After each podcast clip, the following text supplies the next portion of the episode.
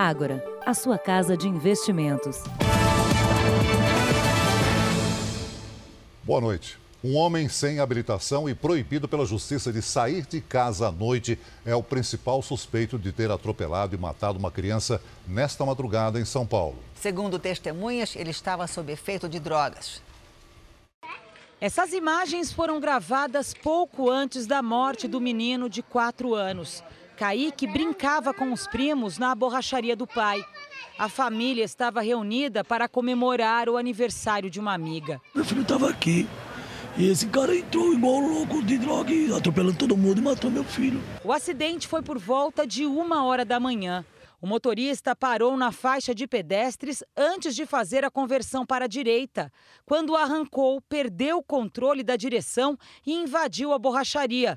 O homem fugiu sem prestar socorro. As crianças estavam na calçada. Kaique Pietro da Silva morreu na hora e uma menina de três anos segue internada. Josiane também ficou ferida. Não deu tempo de piscar. Foi muito rápido. A polícia já tem um suspeito. William Volpe, de 26 anos, morador do bairro. Nós ouvimos cerca de oito testemunhas no dia de hoje, todas elas referem que o estado dele não era de uma pessoa normal. Se por ingestão de bebida alcoólica ou por qualquer outro tipo de substância, nós ainda não sabemos. O suspeito não tem carteira de habilitação e não poderia estar na rua no momento do acidente. Isso porque responde processo por roubo e porte ilegal de arma. E só ganhou o direito de esperar o julgamento em liberdade porque se comprometeu, entre outras medidas, a ficar em casa a partir de 10 horas da noite. E ele perdeu o controle e pegou todo mundo. E levou meu sobrinho junto. Ele foi prudente, não foi um acidente, ele foi assassino, ele matou meu filho. Veja agora outros destaques do Jornal da Record. Polícia proíbe a venda de bebidas da cervejaria suspeita de contaminação. Governo quer acabar com a fila da aposentadoria em seis meses. Petrobras reduz preço da gasolina e do diesel nas refinarias. Manifestantes acusam autoridades de reprimir protestos no Irã e governo nega. A rainha Elizabeth diz que apoia a saída do príncipe Harry e Meghan Markle. E na série especial, as oportunidades de emprego nos setores de serviços e tecnologia.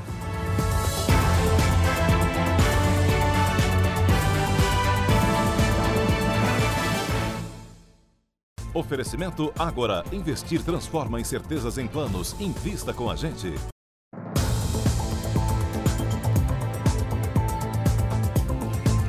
Está fora de perigo a jovem de 17 anos atingida por uma bala perdida quando passava por uma das principais vias do Rio de Janeiro. No ano passado, 168 pessoas foram atingidas por bala perdida. A filha dele é uma sobrevivente. Tiro de fuzil, cara. Tô arrepiado até agora. Minha filha, minha filha é um livramento, cara. Milagre. Juliana Bittencourt, de 17 anos, estava dentro desse carro. A jovem viajava com a sogra de volta redonda para a cidade de Cabo Frio. Ela foi atingida no pescoço por uma bala perdida. No banco do veículo, a marca de um único disparo. Além da sogra, os dois filhos dela, um de 10 anos e outro de 18, também estavam no veículo. Juliana estava no banco traseiro. A mãe do namorado contou que escutou o vidro estourar e logo depois viu que a jovem estava ferida. Ela pediu socorro a policiais militares.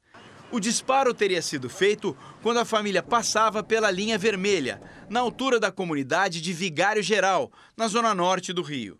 As balas perdidas viraram estatística oficial há 13 anos no Rio.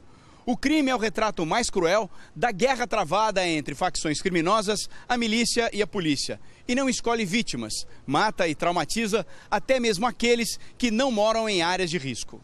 No ano passado, foram 168 vítimas de balas perdidas no estado. Juliana passou por cirurgia e está fora de perigo. Você nunca pode imaginar que, que você, no seu momento de lazer, né, que você vai se divertir, vai acontecer uma coisa dessa. É sociedade de um lado e bandido, tudo do outro. É bandido, miliciano, traficante, tudo junto e a gente do outro lado. Sociedade Deus.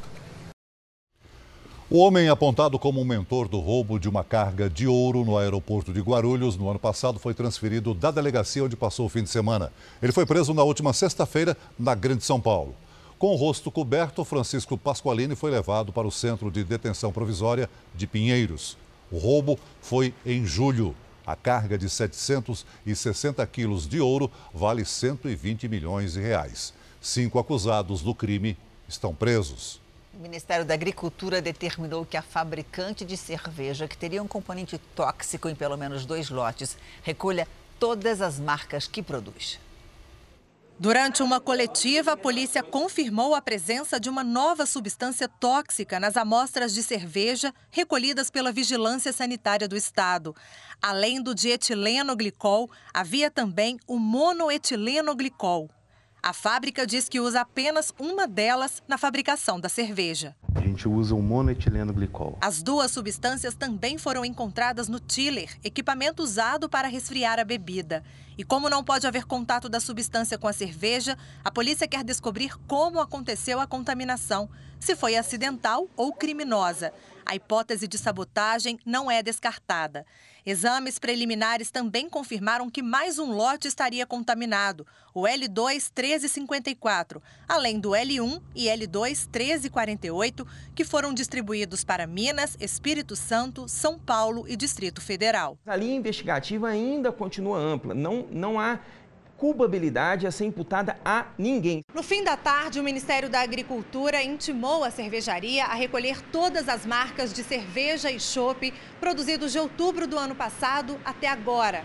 A comercialização está suspensa até que seja descartada a possibilidade de contaminação dos produtos. Até agora, 11 casos de intoxicação teriam sido causados pela cerveja artesanal.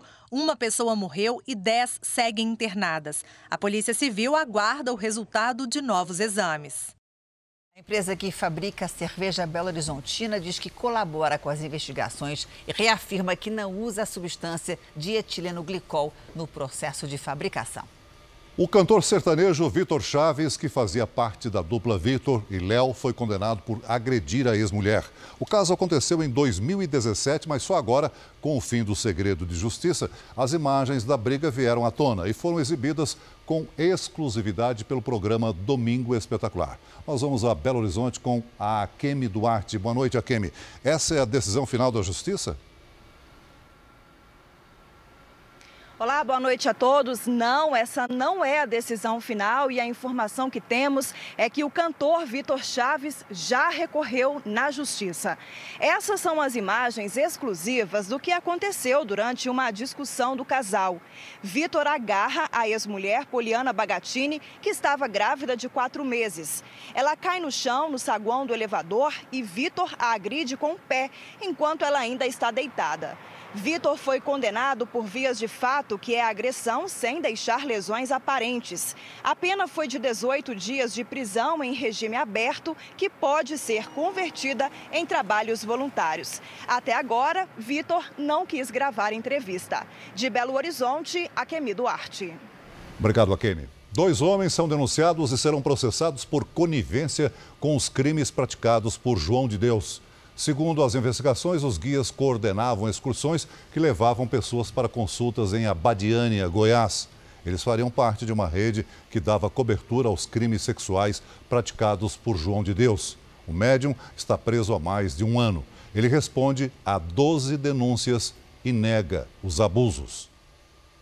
A Petrobras anunciou queda de 3% no preço da gasolina e do diesel nas refinarias. Vamos ao Rio de Janeiro? Boa noite para você, Pedro Paulo Filho. Bom, quando é que esse, com essa queda chega no bolso do consumidor? Ou será que chega? Boa noite, Janine. Boa noite a todos. Olha, essa, esses novos valores nas refinarias passam a ser praticados a partir de amanhã. Essa redução é uma consequência da queda do preço do petróleo no mercado internacional. O petróleo caiu pela primeira vez desde novembro uma, um, voltando ao nível anterior aos conflitos no Oriente Médio, mas ainda não dá para saber quando e se esses novos valores vão chegar aos motoristas. Isso porque o preço nas bombas dependem da política comercial de postos e distribuidoras. Por isso, agora é hora de o consumidor reforçar a pesquisa de preços. Do Rio de Janeiro, Pedro Paulo Filho. Obrigada, Pedro Paulo. Tem a ver com estoque também. Boa noite para você.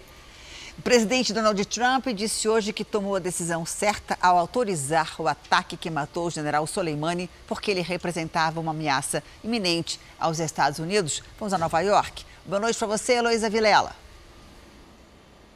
Boa noite, Janine. O presidente teria autorizado essa operação sete meses atrás, mas com uma condição: se alguma ação do Irã provocasse a morte de um americano. Em junho passado, quando o Irã derrubou um drone dos Estados Unidos, o secretário de Estado Mike Pompeo defendeu a autorização do ataque, mas Trump negou. No mês passado, quando um americano morreu e quatro ficaram feridos no Iraque, ele aprovou a operação que matou o general Soleimani a primeira contra o integrante de um governo em quase 80 anos. Hoje, no Irã, manifestantes tomaram as ruas no terceiro dia consecutivo de protestos contra o governo. A revolta começou quando as autoridades admitiram que um míssil iraniano abateu o avião ucraniano que tinha 176 pessoas a bordo. Os manifestantes acusam a polícia de usar armas de fogo com munição letal contra a população, o que os militares negam.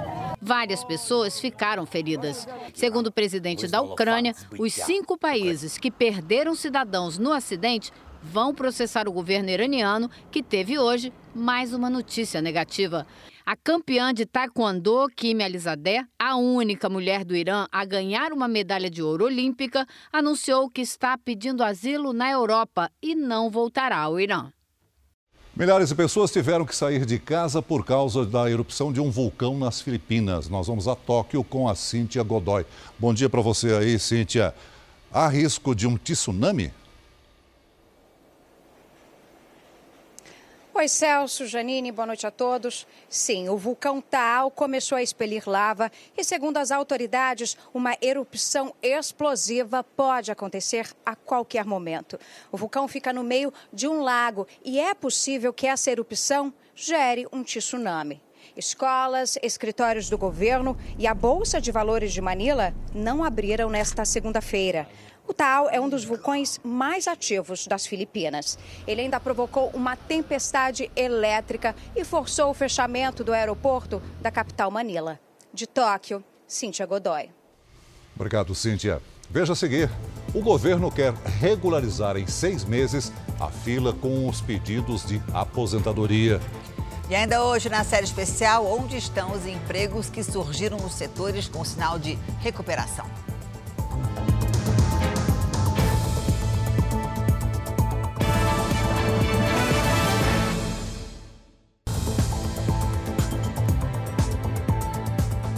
Presidente Bolsonaro antecipou o fim do descanso no litoral de São Paulo. Vamos a Brasília com Clébio Cavagnoli. Oi, Clébio, boa noite para você. Boa noite, Janine. Celso, boa noite a todos. O presidente já está aqui no Palácio da Alvorada, mas só retoma o trabalho amanhã. Ele deixou Guarujá de helicóptero no início da tarde em direção a São Paulo. No aeroporto de Congonhas, embarcou num avião da Força Aérea Brasileira. Na chegada ao Palácio da Alvorada, Bolsonaro parou para tirar fotos com os apoiadores. Amanhã, o presidente se reúne com a equipe ministerial para discutir uma forma de consumidor ser menos atingido pela flutuação no preço de combustíveis. Também será discutida uma viagem de Bolsonaro aos Estados Unidos. Isso entre fevereiro e março para falar com investidores sobre projetos de infraestrutura. De Brasília, Clébio Cavagnoli. Obrigada, Clébio. O secretário especial de Previdência, Rogério Marinho, disse que o governo deve apresentar até quarta-feira medidas para reduzir a fila de espera pela aposentadoria.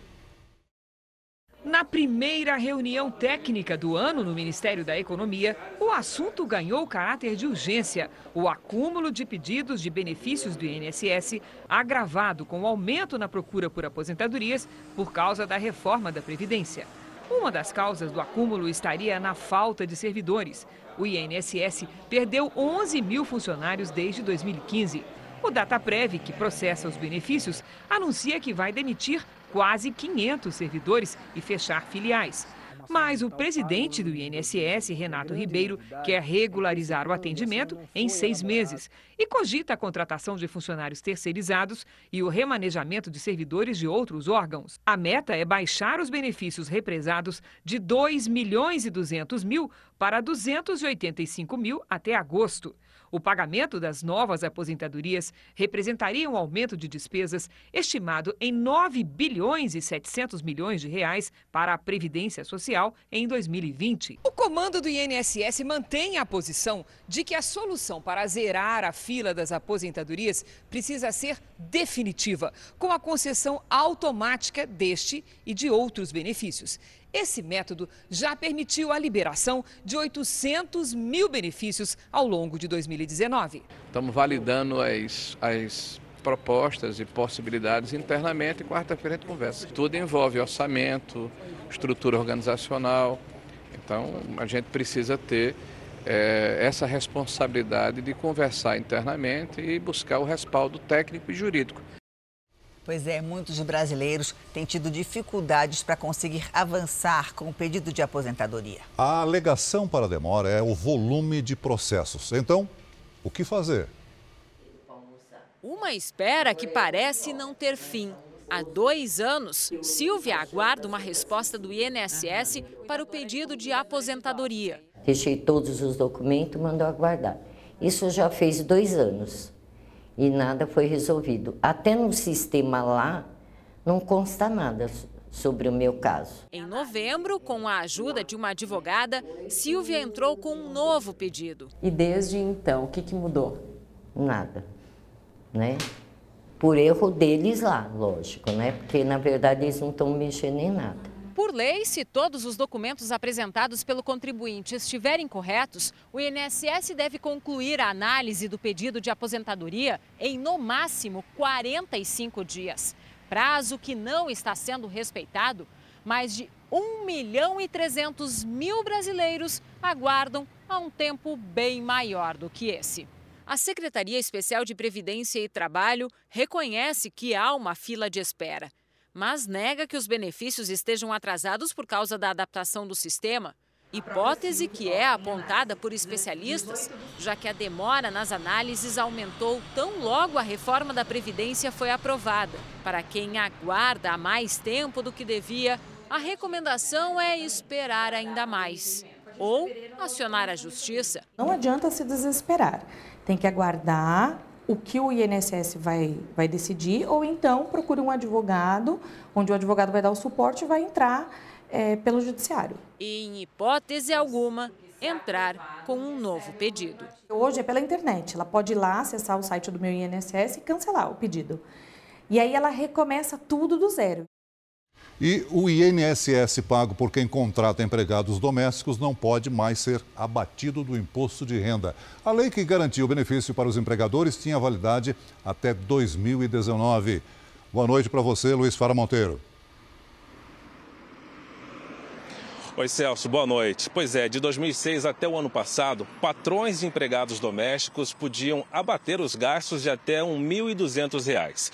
A lei tinha como objetivo estimular que os empregadores registrassem as domésticas com carteira assinada.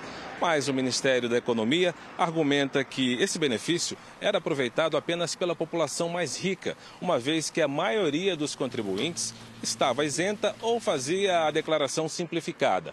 Com essa medida, a arrecadação do governo aumenta em quase 700 milhões de reais. Apesar disso, projetos de lei que tramitam aqui no Senado podem recriar o benefício. De Brasília, Luiz Fara Monteiro. Obrigado, Luiz. Obrigada, Fara. A mãe do bebê, operado por 50 pessoas ao nascer, falou pela primeira vez. Ela espera agora o momento de amamentar o filho. O recém-nascido passou por uma cirurgia imediatamente após o parto para retirar um tumor. Olhando para o José Eduardo, nem dá para imaginar o risco de vida que ele correu. E o tanto de profissionais mobilizados na hora do parto no mês passado aqui em Campo Grande. Foi uma surpresa enorme chegar lá na, na sala, lá no centro cirúrgico e estar tá aquela multidão né, de, de profissionais lá, tudo em prol do, do José Eduardo. Foi bem emocionante. Ainda no útero da mãe, o bebê desenvolveu um tumor não cancerígeno na cervical. O tumor era maior do que a cabeça dele. A descoberta veio nos exames de pré-natal, no sexto mês de gestação. Porque você imagina uma mãe que che chegaria com essa criança nascendo, a chance dela seria bem menor.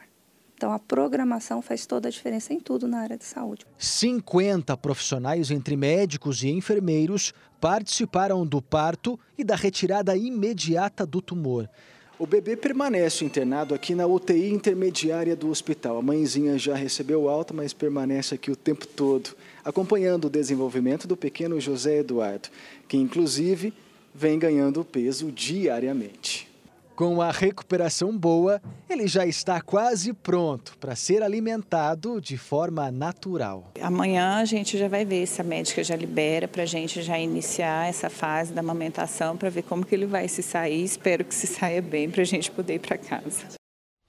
A seguir, Rainha concorda com a decisão de Harry e Meghan de ter uma vida mais independente. E na série especial, os setores que têm vagas abertas no mercado de trabalho.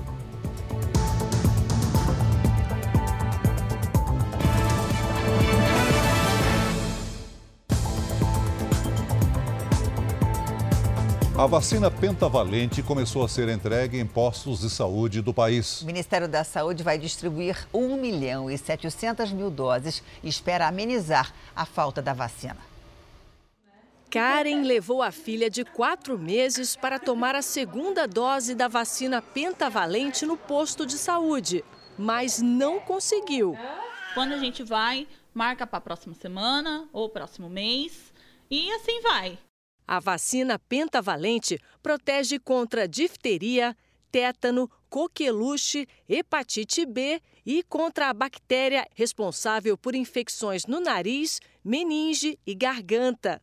As crianças que não recebem a vacina, não recebem nem ao menos uma dose dela ou não receberam uma dose dessa vacina, elas estão susceptíveis à doença. O motivo do atraso nos postos de saúde foi porque parte das remessas compradas pelo governo foi barrada no ano passado no teste do Instituto Nacional de Controle de Qualidade em Saúde. Depois de meses de espera, as doses estão sendo distribuídas para o país. A previsão é que a distribuição seja normalizada em todo o país até março. Em São Paulo, as novas doses aliviaram os pais. Na capital paulista, foram distribuídas 68 mil vacinas. É preocupante, né? Mas no final deu tudo certo. Em Santa Catarina, chegaram 27 mil doses na sexta passada, o suficiente para um mês. No Rio Grande do Sul, o estoque também foi abastecido para atender a região metropolitana e cidades do interior. Na Bahia, 60 mil vacinas foram distribuídas para os postos de saúde. Lorena nem precisou esperar. Ela, no caso, como nasceu dia 11, a gente está hoje no dia 13, deu perfeito. Então, a gente fica muito satisfeito, assim, como pai e principalmente para ela, né? O Ministério da Saúde informou que está trabalhando para regularizar a situação e lembra que nos postos de saúde do país também há outras vacinas que imunizam contra essas doenças. Amanhã será inaugurada a nova estação brasileira na Antártida. O enviado especial Rael Policarpo tem mais informações. Boa noite para você, Rael. Eu sei que é noite aí, mas parece dia, né? Boa noite para vocês aí no Brasil. Aqui na Antártica o horário é o mesmo, mas durante o verão os dias são bem mais longos. Só tem anoitecido por volta das 11 da noite. Bem, essa estrutura que vocês estão vendo aqui atrás faz parte dos últimos preparativos para a inauguração da nova base brasileira de pesquisa aqui na Antártica. As novas instalações da base Comandante Ferraz vão contar com 17 laboratórios para quase 50 cientistas.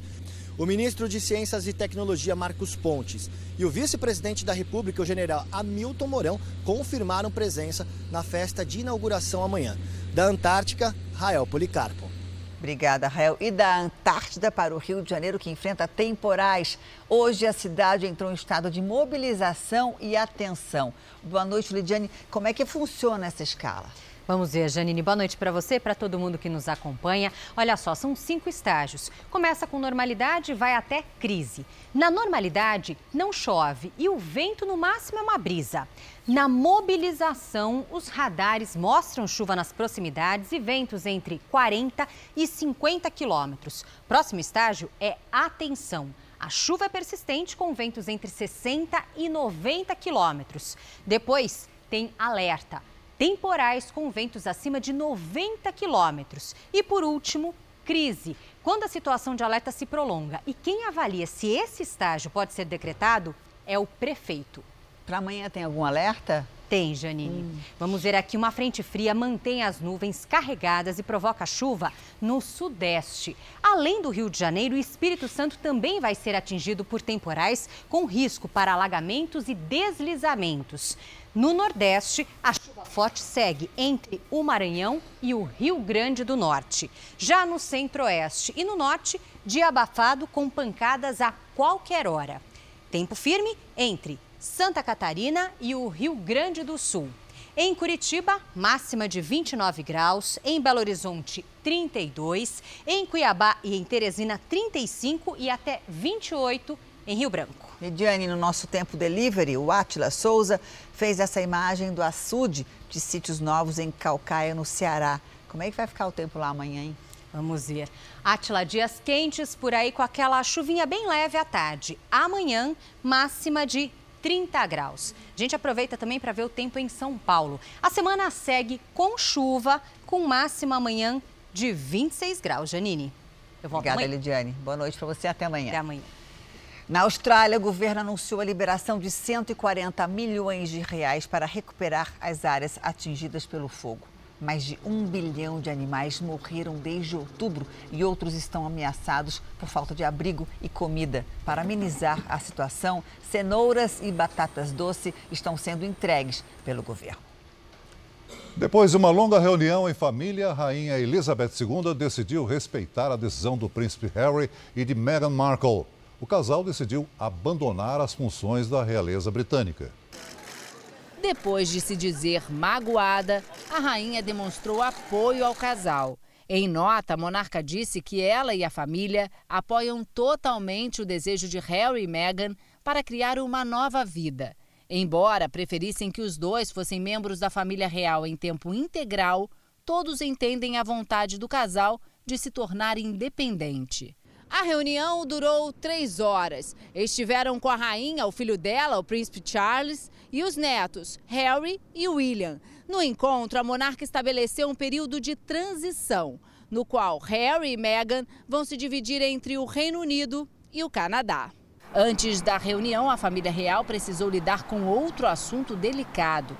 Segundo a imprensa britânica, o príncipe William teria sido acusado de perseguição por Meghan Markle e poderia ser o responsável pela decisão do casal de se afastar da realeza. Mas, em conjunto, os irmãos Harry e William desmentiram os rumores. O Brasil tem quase 12 milhões de desempregados e não há trabalho para todo mundo, mas existem vagas. Ao longo dessa semana, você vai ver aqui no JR onde estão as maiores e melhores opções do mercado. A gente começa por um setor que está em alta e outro que não conhece crise.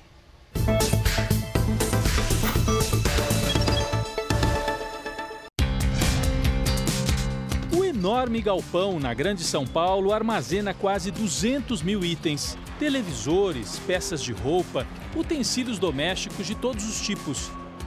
Daqui saem centenas de entregas por dia. São as ferramentas da tecnologia que permitem fazer tantos negócios ao mesmo tempo e de forma cada vez mais rápida. O grupo tem 2.600 funcionários incluindo a turma da logística, os técnicos de TI e o pessoal que lida com milhares de clientes que fazem as compras pela internet. Prateleiras a perder de vista. São milhões de itens perfeitamente organizados e prontos para entrega. Esta empresa de vendas online tem um pé na área de tecnologia e outro na de serviços e é justamente este o setor da economia que garantiu o maior número de vagas com carteira assinada no ano passado. Segundo dados do CAGED, do saldo total de 948 mil novos empregos gerados em 2019, quase metade veio dos serviços. E essa é também a grande aposta para quem procura trabalho em 2020. David é um dos responsáveis pelas soluções de tecnologia no centro de distribuição de mercadorias. Ele passou quase seis meses desempregado no ano passado. No segundo semestre, conseguiu trabalho, primeiro como terceirizado, e no dia 15 de dezembro, finalmente, veio a contratação definitiva. Carteira assinada, é, com benefícios, com regalias, com flexibilidade de horário. Plano de saúde? Plano de saúde, plano odontológico, bastante benefício. E isso, é, de fato, mudou a minha vida, mudou o meu 2019 e vai começar um 2020 aí totalmente diferente. Então você se recolocou? Me recoloquei. Não foi só o David. A diretora de recursos humanos da empresa diz que em 2019 o grupo abriu 530 vagas. E este ano, os planos são de 1.100 novos empregos, concentrados em São Paulo e Santa Catarina. As quatro grandes áreas que vão crescer mais o número de novas posições é o mercado de, de logística, nós temos também área de tecnologia, serviços financeiros digitais e área de atendimento ao cliente. Em tecnologia da informação, nunca há crise. As empresas estão sempre em busca de profissionais. Esta aqui tem 120 vagas abertas e pretende admitir até 400 pessoas ao longo deste ano. Dos contratados, poucos eram desempregados. A maioria trocou de empresa. Eu sempre fui apaixonado pela programação e tecnologia, então quando apareceu a oportunidade eu não pensei duas vezes e já quis, é, já aceitei de primeira. A recuperação na área de serviços foi o que garantiu que o Jean, o Isaías e a Letícia também saíssem do sufoco. Eles foram contratados para trabalhar neste shopping em São Paulo. Ninguém gosta de ficar desempregado, né? Você fica em casa lá sem fazer nada. E aí, quando você entra no mercado, você fica mais disposto para fazer tudo, né? Nenhum deles foi contratado diretamente pelo shopping, mas por esta empresa que oferece serviços terceirizados de segurança, portaria e limpeza. A tecnologia ajuda nas contratações. As primeiras fases do processo de seleção são feitas sempre à distância. Pelo que eu vi no currículo, são duas, é uma graduação e uma pós-graduação, né? Me fala detalhes aí, por favor. Eu formei em administração no ano de 2006. Este candidato, por exemplo, está na Bahia e fez pela internet a primeira entrevista. Só a última etapa de seleção será presencial. É uma economia importante, principalmente considerando a quantidade de desempregados que a gente tem no Brasil e de desalentados. Então, isso ajuda muito a população, porque é, o, o, candidato deixa de ter o custo com deslocamento, com alimentação, é, e além disso, ele passa a ter feedback e retorno da, da aprovação ou não aprovação dele durante o processo seletivo. A empresa planeja abrir mais de 400 vagas por mês este ano. Se a previsão se confirmar, mais gente vai sair do sufoco, como o Jean. A função dele mistura segurança com atendimento aos clientes nos corredores do shopping. Jean passou nove meses desempregado em 2019. Foi contratado na semana de Natal um alívio com o qual muitos brasileiros sonham em 2020. Foi extraordinário, uma sensação de que nos completa, né? nos deixa ativos de novo. A gente consegue, enfim, respirar. Né?